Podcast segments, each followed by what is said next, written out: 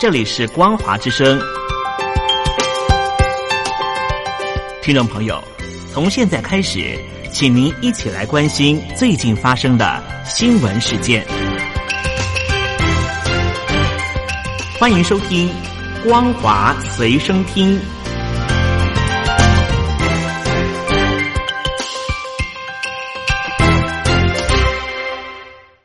陆听众朋友您好，欢迎您收听这节光华随身听，我是东山林，来关心美国总统大选的情况。开票已经进入第三天了，到目前为止呢，已经开出了四十五个州，特朗普取得了两百一十四张的选举人票，暂时落后拜登的两百六十四张。目前还有五个州还没有结果，分别是内华达州，这里有六票。宾州有二十票，北卡罗来纳州呢则有十五票，乔治亚州有十六票，以及阿拉斯加还有没有开出的三张选举人票。另外部分的外媒呢是判定啊，亚利桑那州是拜登获胜，但是呢仍旧有百分之十的选票没有开出。而乔治亚州方面呢，双方几乎是打成平手，双方的差距不到两千票，战况可说是非常激烈。而目前，特朗普阵营已经针对于密西根州、宾州、威斯康星州以及乔治亚州和内华达州提出了告诉，要求停止计票、重新计票，或是不得把迟到的邮寄选票纳入其中。其中，乔治亚州和密西根州的选举诉讼被驳回，宾州则是批准了特朗普要求让选举观察员靠近观察计票的程序。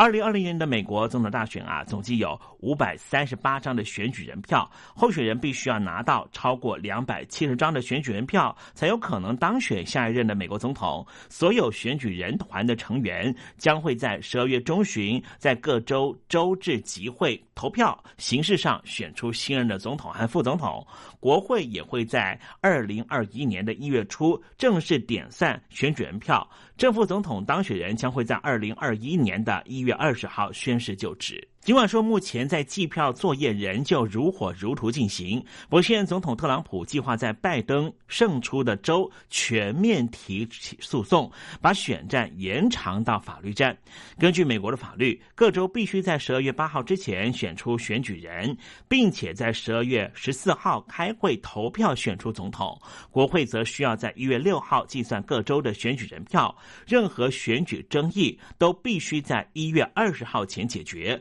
否则，就会由现任的众议院议长佩洛西担任代理总统。中华民国总统蔡英文透过了脸书等社群媒介，发表了对于美国总统大学的看法。他说：“美国是台湾重要的盟友，支持台湾已经成为美国主流民意和跨党派的共识。我们一定会在这个基础上面持续努力，强化美国的主流民意对于台湾的支持，促进台湾和美国基于共同利益和价值再进一步深化。”蔡英文表示：“美国总统大选的结果大家都很关心，在选举结果。”揭晓之前，政府也会密切关注。这段期间，政府会密切关注台海局势，并且和周边国家保持密切联系，共同维护区域安全和稳定。同时，也积极确保股汇市的稳定交易，维持国内政经环境的稳定。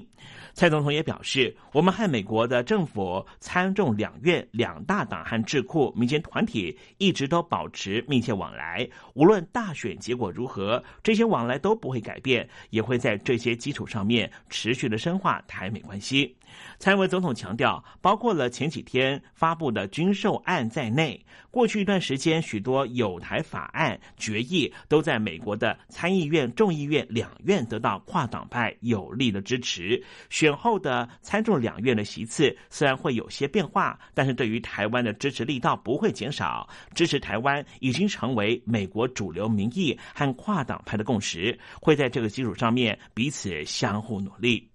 而在礼拜五的时候呢，日本、美国以及南韩三国的国安首长都举行了一场视讯会议，会中一致认为，美日韩三边外交安保合作不应该受到美国总统大选结果的影响。南韩国家安保室的室长徐勋和日本国家安全保障局的局长北村滋透过了视讯会议的方式，在会议中认为，三边的外交安保合作不应该受到美国大选结果的影响，也应该持续推动三方朝鲜半岛无核化等安保议题的持续合作。针对于朝鲜半岛的问题，徐勋在会中重申，南韩方面希望能够推进朝鲜半岛和平进程立场，呼吁南韩和美国对话应该在美国总统大选之后尽速重启。北京台收到一个最震撼的消息：俄罗斯的总统普京疑似在俄罗斯掌权达到二十年之后遭到爆料，因为健康问题，可能在明年一月就会请辞。根据莫斯科的政治观察家洛索亚表示，普京可能是罹患了帕金森氏症。不过，总统团队仍旧努力淡化这些谣言。观察家指出，从最近影片上看得出来，普京的腿和脚一直都在隐隐抽搐，手抓着扶手的时候看起来很痛苦，而且他的手颤抖着拿着杯子，其中里面的鸡尾酒还含有止痛药。普京这一次下定决心要下台，主要的原因就是他的情人前体操冠军卡巴耶娃劝他放下权力。特朗普当然希望能够寻求连任，但是目前选情的一面似乎偏向民主党的总统候选人拜登。俄国的媒体对此分析表示，如果特朗普输掉选举，可能在美国的联邦。最高法院提起上诉，这个法院有三个由特朗普任命的大法官，可能会让特朗普赢得胜利。而上一个提起选举诉讼案而且赢得大选的总统是共和党的小布希。虽然目前看起来好像是挑战者拜登赢得的选举人票是比较多的，但是呢，《时报》杂志分析指出，就算是拜登当选，他所治理的也将是一个特朗普的美国。根据《时代》杂志最新的报道，美国大选开票的情况目前呈现了停滞状态。原本民主党在选前认为能够拿下的佛罗里达州、兰卡罗来纳州、俄亥俄州。爱荷华州等四州，最后竟然都被共和党拿下。原本代表民主党自认的优势选区，可能已经松动。未来就算是拜登成功的入主到白宫，恐怕也得好好对这四个州下功夫。而共和党方面的国会选举也有不小的收获，有可能持续取得参议院的多数席位，并且削减民主党在众议院的优势。全球受到了新冠状病毒肺炎的影响，累计死亡人数达到了一百二十二万例。疫情也重创着各国的经济。虽然说史丹佛经济学的教授琼斯和宾州大学的经济学的教授 James，他们联合发表了一份分析疫情影响各国经济程度的报告。报告里面就指出，台湾是三十多个国家里面唯一一个经济衰退率为负值的国家。换句话说，就是受到了疫情的影响，台湾的经济成长率仍旧是正数。这份报告也指出，比利时每一百万人就有超过八百例的确诊死亡病例，是确诊死亡率国家最高的一个国家。经济衰退方面，则以西班牙为首，高达百分之七。而除了台湾之外，三十多个国家的 GDP 都是倒退百分之一。另外比较特别的是，瑞典的确诊死亡率过高，但是经济衰退却在控制范围之内。中共的第十九届五中全会刚刚落幕，就传出了多起的权斗讯息。中共总书记习近平在今天罕见的把十二位驻外大使免职，官方并且宣布暂停英国、菲律宾、孟加拉、印度等国国民进入中国大陆，引发了外界无限的联想。这项禁令实施对象不包括二零二零年十一月三号到四号获得签证的有关国家的公民。中国大陆方面表示，这是因应当前疫情不得已采取的临时性措施，未来将会根据疫情状态和及时需求做出调整，到时候会另外的发布通知。以上新闻由东山林编辑播报，感谢您的收听。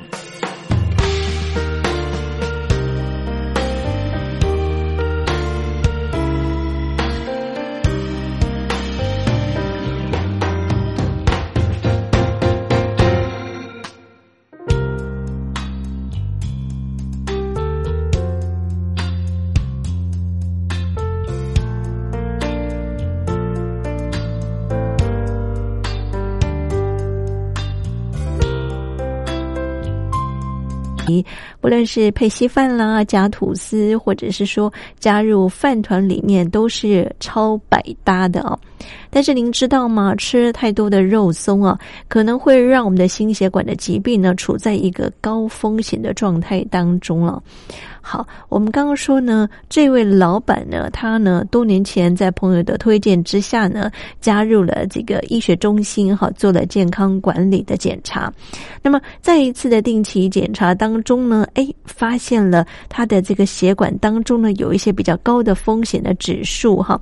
经过检查之后呢，才发现哦，原来都是肉松惹的祸哈。因为呢，我们看到了他的三酸甘油脂啦、高血压，还有动脉硬化等等这些心血管相关的检测呢，都是处在异常的比例状态啊，远高于正常者的一点二到一点七倍啊。所以，罹患高血压、动脉硬化这些心血管的疾病风险，相对的就提高了很多。那我们刚刚说的丙二醛 MDA 啊，是不饱和脂肪酸受到了自由基攻击过氧化之后的产物。当我们刚刚说到这个 MDA 啊，它累积过多的时候呢，形成越快，代表身体自由基越多。这个 MDA 呢，它能够伤害动脉血管，导致冠状动脉硬化等等这些心血管的疾病，也能够破坏。DNA 导致癌症哦，是心血管风险管理当中呢相当具有指标性的数值。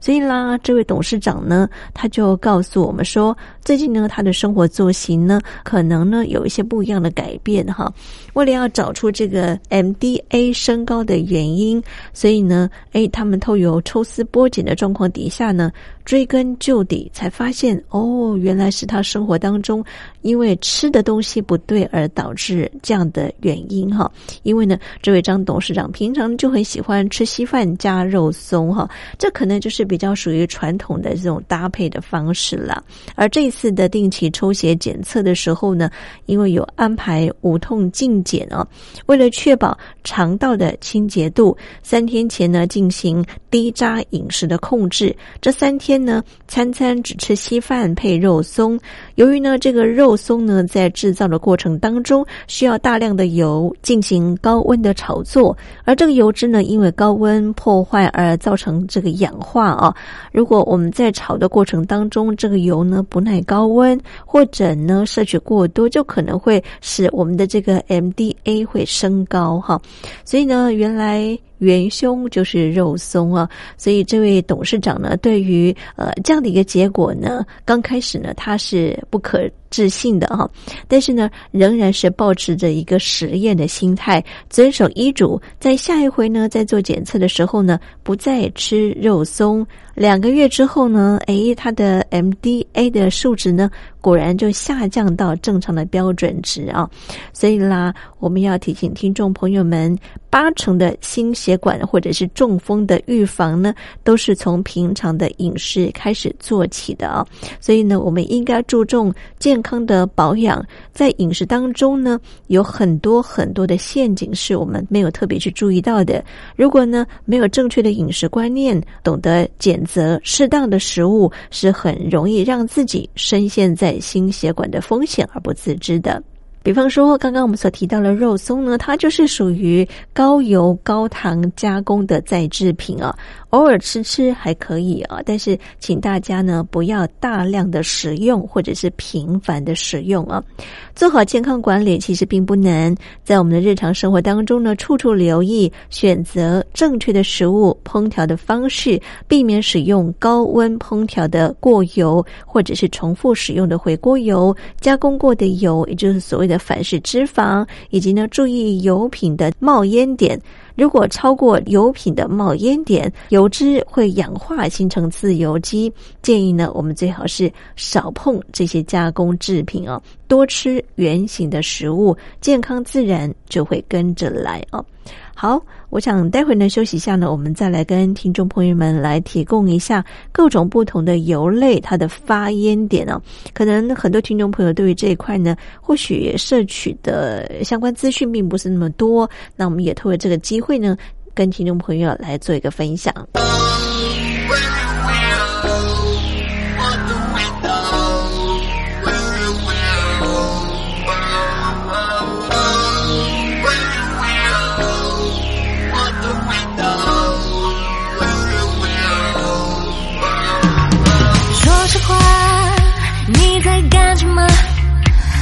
是想什么，不关我的事。不过你爱上谁，却因为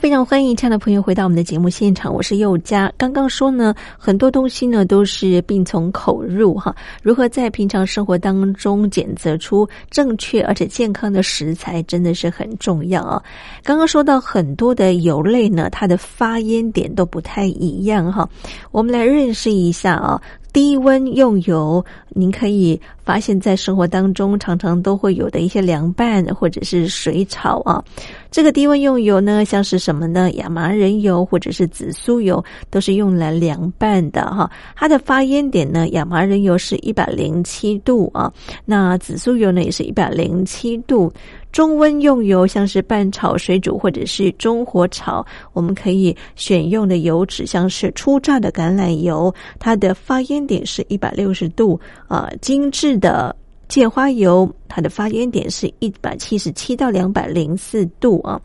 那么高温用油呢，像是凉拌啦，或者是说中火炒啦、煎炸的，这个等都是属于高温用油啊。高温用油。包含了哪一些呢？像是啊，精致的芝麻油，它的发烟点是两百一十度；精致的猪油两百二十度；未精致的苦茶油两百二十三度；精致的花生油发烟点是两百三十二度；精致的大豆油、葵花油、橄榄油。椰子油还有葡萄籽油，这些呢都是两百三十二度左右哈。葡萄籽油呢是两百五十一度，还有呢精致的雪米油两百五十四度，发烟点最高的就是洛梨油哈，高达两百六十度。所以在平常生活当中，我们对于各不同的油品，它的使用的方式，什么时间用，用在哪个食材，是凉拌的还是适合高温的，而且是不是可以重复的再利用的这些部分，香港来进向外国进行投资，而现在中美贸易战之后，美国要惩罚香港，透过这种香港这个呃香港自治法的这样的一个国内法的一个部分，要针对这几个。呃，这个所谓的呃危害香港，包含林郑月娥等等这些，虽然现在特区政府说我们不怕，可实际上面，呃，这一些跟林郑月娥有往来的这一些银行。都会受到冻结的时候，难道香港的经济不会受影响吗？难道大湾区的经济不会受影响？我觉得不太可能。所以我们看到，就是说，习近平的信心喊话，希望能够再迈入下一个四十年，甚至于看到未来的一个荣景。我觉得在目前的体制之下是非常困难。所以他是在催眠吗？他是不断的去喊话的一个情况。好，这个四十年前啊，这个深圳原本是一个这个渔港啊，那么因为政策的关系，让呃这个深圳的这个。经济啊，这个蓬勃发展，那么也呃，因为这个临近香港的这个因素啊，那现在中国大陆在四十年后，尽管啊，这个律定了很多的这个改革的这个措施啊，不过呢，这个香港不太一样了。那么整个大湾区是不是呃能够经济发展，甚至带动整个中国大陆的这个经济发展，是有待观察的啊。好，这是啊，这个深圳。经济特区建立四十周年的这个相关新闻，我们进行的剖析，我们的讨论就进行到这里。非常谢谢听众朋友您的收听，也谢谢吴教授您的分析，谢谢您，谢谢。听见从西风